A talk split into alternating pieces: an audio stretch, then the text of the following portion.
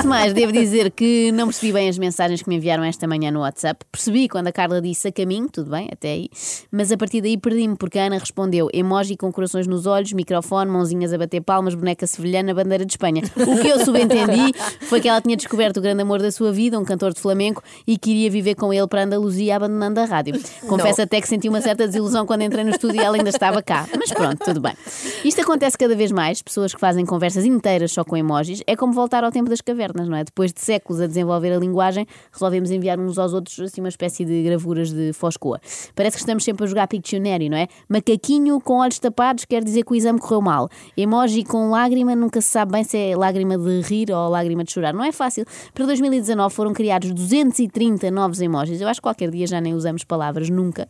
E eu proponho que analisemos a pertinência de alguns deles. Sim. Primeiro, emoji que boceja. Este faz sentido. Vou passar a responder assim a todas as mensagens aborrecidas que recebo, aquelas do género.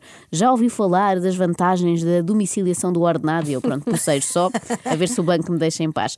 Tuk-tuk. Este é bom. O emoji do tuk-tuk. Sim. Um tuk-tuk? Sim, sim. Uh, pergunta outra vez, pergunta outra vez, um tuk-tuk.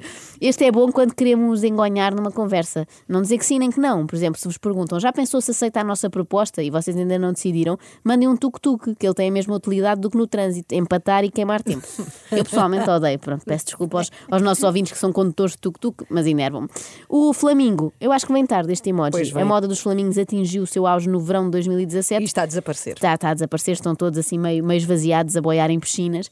Eh, as pessoas começaram a optar por boias em forma de pisa ou de unicórnio. O flamingo é muito do século passado. Orangotango é outra das criações e parece-me especialmente inútil, a não ser que aquela discoteca aqui de Lisboa, o Urban, continue a dar-nos motivos para falarmos dos seus porteiros. Senão, à partida, não vejo utilidade para isto. E temos também no reino animal a Doninha, que pode servir de código para dizermos a alguém que deve insistir no desodorizante. Até porque não existe ainda, eu fui checar, eh, o emoji roll-on, que Ah, é uma não. falha. É uma É falha. uma falha. Ou perfume, qualquer coisa assim. Ainda no capítulo de odores fétidos temos cebola e alho.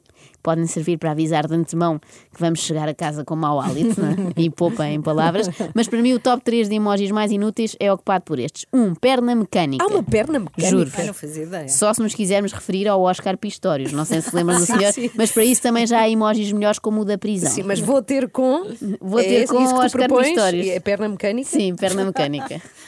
Depois, falafel. Este é bom para a Ana, mas eu acho que é até perigosa. Não sei se tu és apreciadora destas, É desta iguaria vegetariana. Sim, Olha, a claro. Carla gosta. Eu gosto. Mas eu acho perigoso porque se confunde facilmente o desenho com uma almôndega e poderá lançar o caos. Entre os Imaginem- vegetarianos, sim, sim. imagina que o amigo vegetariano nos envia uma esfera acastanhada. Vão achar que ele não resistiu à tentação e voltou a comer carne. E por fim, o banjo. É que não é assim uma genérica guitarra, é um específico banjo. Quantos tocadores de banjo existirão e quantos desses usarão emojis? Não é? é a pergunta que eu deixo hoje para, para reflexão, também é importante. Sei que estamos a falar de outros temas importantes, mas queria que pensassem no banjo.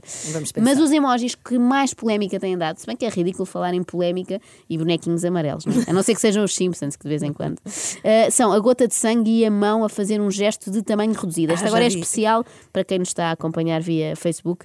Uh, aquela mãozinha assim que mostra que o tamanho é reduzido. Dizem os entendidos que a gota de sangue simboliza o período e que aquele sinal com as mãos é alusivo ao tamanho do pênis. Eu já não sei notícias que raio de conversas é que esta gente anda a ter por mensagem. Eu nunca utilizaria nesse sentido. Olha, só me imagina usar a gotinha quando for dar sangue e quanto ao sinal de pequeno com a mão, só me lembra a piadola que mais vezes ouvi na vida e que Uhum. aproveito para pedir que evitem daqui para a frente, que é aquela do Ah, falta-te um bocadinho assim.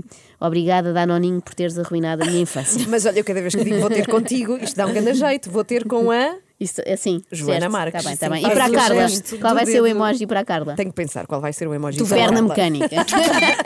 Acorde com a Joana, a Ana e a Carla. Às três da manhã. Na Renascença.